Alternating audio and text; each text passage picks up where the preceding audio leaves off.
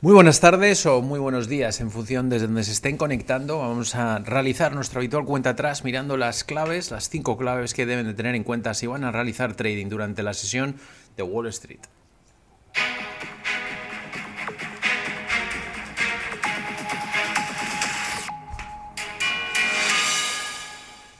Bueno, primera clave sin duda, los futuros norteamericanos que hoy sí vienen con avances, están eh, recuperando terreno, llevamos varias jornadas consecutivas de fuertes caídas con los índices norteamericanos que de hecho ayer marcaban nuevos mínimos anuales, el S&P, el Dow, el Nasdaq y hoy apuntan al alza, los íminis del S&P avanzan un 1,4%, 3.720 puntos, los del Dow Jones 1,1 arriba, 29.000 664 puntos. Nasdaq avanza un 1,6%, está rozando ya los 11.500 puntos. Como decíamos ayer, tormenta perfecta en los mercados de renta variable global, tocando mínimos anuales el S&P 500, también con el VIX disparado, niveles no vistos desde los últimos meses. En este caso, el indicador que medía la volatilidad marcaba niveles no vistos precisamente desde mediados del mes de junio. En este caso, también con los mercados, con los inversores que se han terminado ya de ajustar ante esas previsiones, esas perspectivas que nos dejaba la reunión de la Reserva Federal Norteamericana que nos situaba unos tipos de interés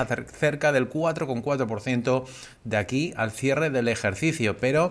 Hoy está tomando la palabra el protagonismo de los diferentes miembros de la Reserva Federal que están hablando. Hay 22 intervenciones previstas por parte de miembros de la Fed durante toda esta semana, hoy incluso con declaraciones del propio presidente, por propio Powell. Pero antes de anticipar las palabras de Powell, sobre todo destacar los comentarios que nos ha dejado hace breves instantes Charles Evans, el presidente de la Fed de Chicago, que ha sido en gran medida el gran causante de que los futuros ahora mismo estén apuntando a fuertes avances. Ha sido el primer miembro de la Fed que ha señalado, en este caso, que ha mostrado algo de nerviosismo por lo rápido y también dice por el fuerte movimiento de ajuste de tipos que está realizando la Reserva Federal Norteamericana. Sin duda ha sido un comentario que ha dejado en este caso el miembro de la Reserva Federal mucho más extenso porque ha estado hablando durante bastante tiempo en una entrevista, pero ha mostrado, es el primer miembro de la Fed en este caso que empieza a mostrar cierto nerviosismo que quizás están pasando, están pasando, en este caso de, nivel de rapidez también en el proceso de subidas de tipos de interés. Como decíamos, comentario que ha acelerado las ganancias, los avances para los futuros norteamericanos y también nos hacemos eco de las palabras que nos dejaba Loretta Mester, la presidenta de la Fed de Cleveland, dejando claro que la inflación ahora mismo era inaceptablemente alta. Eh, como decíamos, hablaba hace unos instantes en un evento también, en este caso desde, desde Londres, de, perdón, desde París, en la cual está participando eh, varios miembros de bancos centrales. Ha tomado la palabra Jerome Powell, presidente de la Fed, pero hablando sobre todo centrado en el sector de las criptodivisas, sobre las posibles regulaciones y también hablando sobre la normalización de la política monetaria que ha puesto también serios problemas estructurales en el sistema financiero. Comentarios, por lo tanto, por parte de Powell sin un gran impacto, porque no hablaba precisamente de la política monetaria, pero sin duda esas palabras de Charles Evans va a ser algo que debemos de tener en cuenta sin duda durante las próximas semanas y sobre todo las próximas intervenciones de miembros de la Reserva Federal. Precisamente tras ayer tocado Wall Street, esos nuevos mínimos anuales, veíamos como grandes bancos de inversión como Goldman Sachs y BlackRock decían que los mercados aún no habían descontado el riesgo de meter a las economías en una recesión global.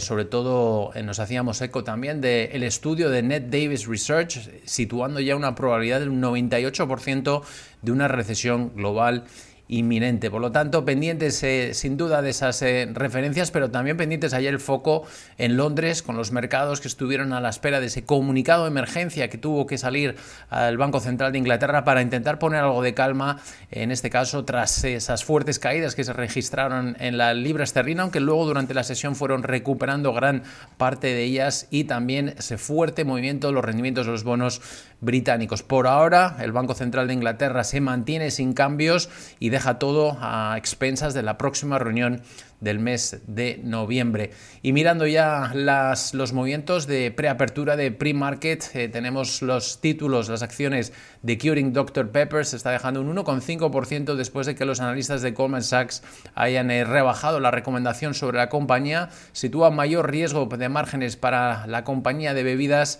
dice que la inflación en las materias primas también relacionada con el café sigue siendo elevada. Y también nos fijamos en Lucid Group, las acciones de la compañía de vehículos eléctricos subiendo un 2,7% en preapertura después de que los analistas de Cantor Fitzgerald hayan iniciado la cobertura y en este caso con una mejora en la recomendación, con una sobreponderación. Dice que proporciona mayor eficiencia a esta compañía, mayor alcance, carga más rápida y por lo tanto hay más margen en este caso frente a otros eh, competidores. Norfolk Southern, CSX, las acciones de las compañías ferroviarias han caído o están cayendo un 1% después de que los analistas de VS hayan rebajado también su recomendación sobre la compañía ante un contexto macroeconómico, eh, en este caso con deterioro, y estamos viendo eh, la firma en este caso diciendo que ambas compañías, Norfolk y CSX, lo podrán lograr el crecimiento de volumen del 25%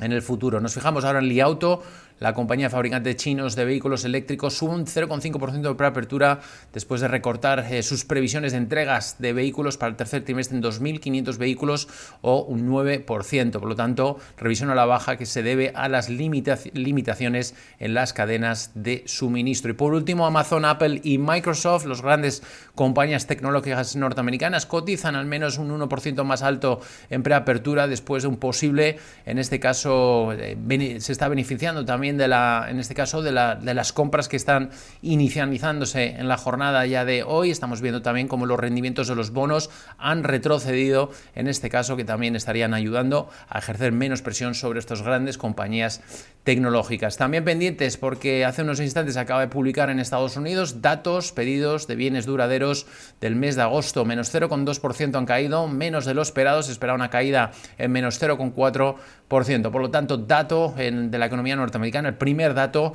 que viene mejor de lo esperado, aunque sigue cayendo sus pedidos de bienes duraderos. Como decíamos, futuros vienen con avances, fuertes avances, los mercados, los inversores han tomado al pie de la letra las palabras que nos ha dejado Charles Evans, el presidente de la Fed de Chicago, el primer miembro de la Fed, que empieza a mostrar cierto nerviosismo, sobre todo ante el, rápido, el rápido movimiento que está realizando la Reserva Federal Norteamericana en su política de normalización y de subidas de tipos de interés. Que tengan por delante una muy buena sesión de trading.